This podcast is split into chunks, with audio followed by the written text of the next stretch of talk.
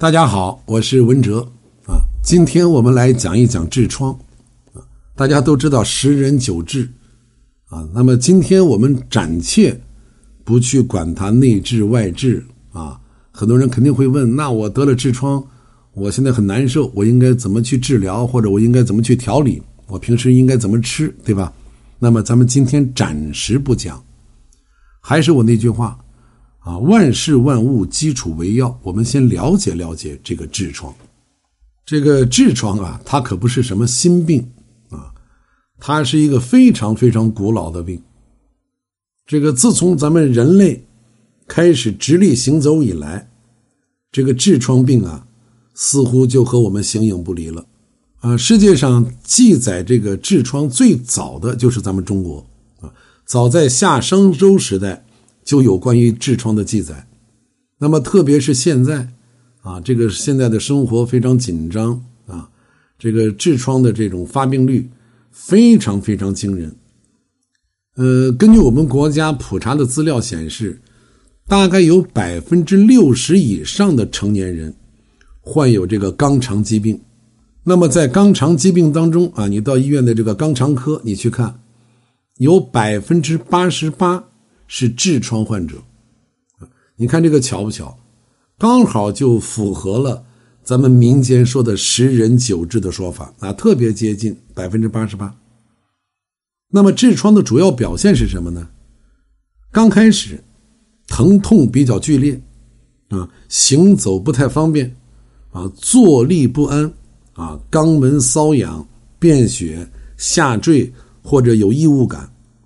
它给人们的工作生活带来了极大的不便，啊，我记着很早很早以前，好像就是八十年代或者九十年代初，大家可能有印象，那个时候有一本杂志，兰州出版社出的，叫《读者文摘》，对吧？啊，回头由于跟这个美国的这个《读者文摘》发生了这个知识产权的冲突，啊，这个杂志的名字呢改成了《读者》。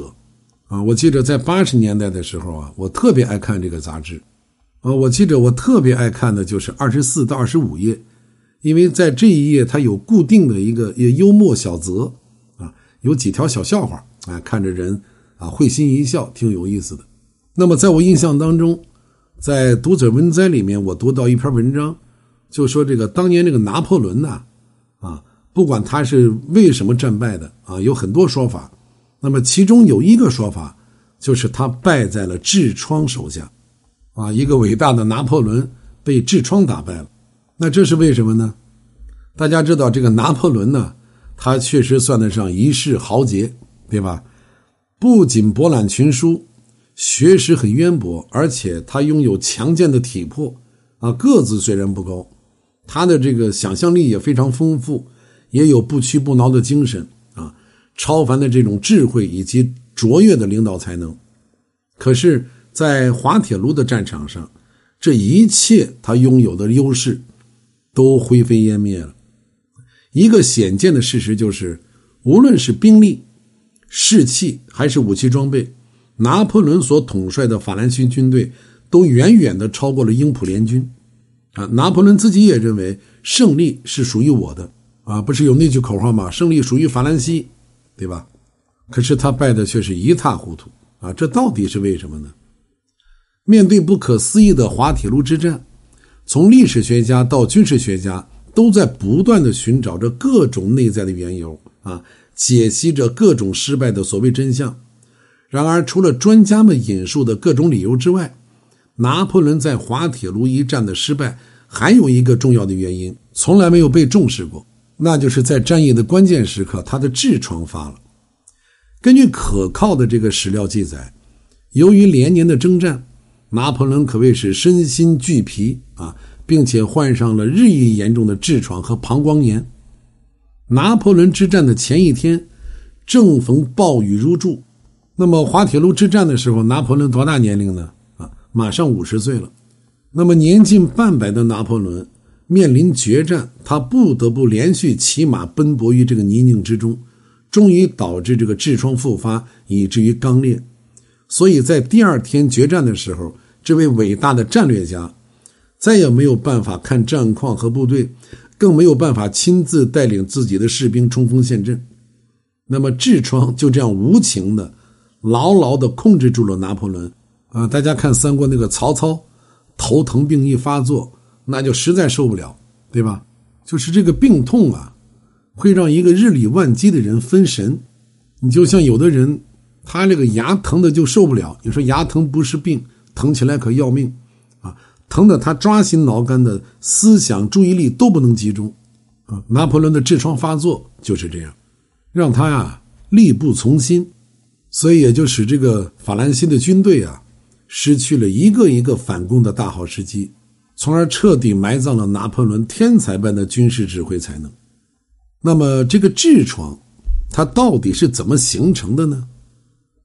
这个痔疮的形成和我们的气血呀是有直接关系的。气血是生命的源泉，它运行于全身，无处不到。肛门直肠部位更是依赖气血的不断运动，从而得到精微物质。那么，痔疮的发病原因主要就是我们的脏腑本虚，气血下坠。啊，我以前给大家提到过这个中国滋阴派的鼻祖啊，叫朱丹溪，他写了一部书，这部医书叫《丹溪心法》。在《丹溪心法》当中，他指出，智者。皆因脏腑本虚，以致气血下坠，集结于肛门，素滞不散，而冲突为治。啊，《黄帝内经》里也说了：“因而保实，筋脉横结，长辟为治。”啊，我们常说的打通经脉，这个经脉啊，我们听着很熟悉，但是并不是了解它啊。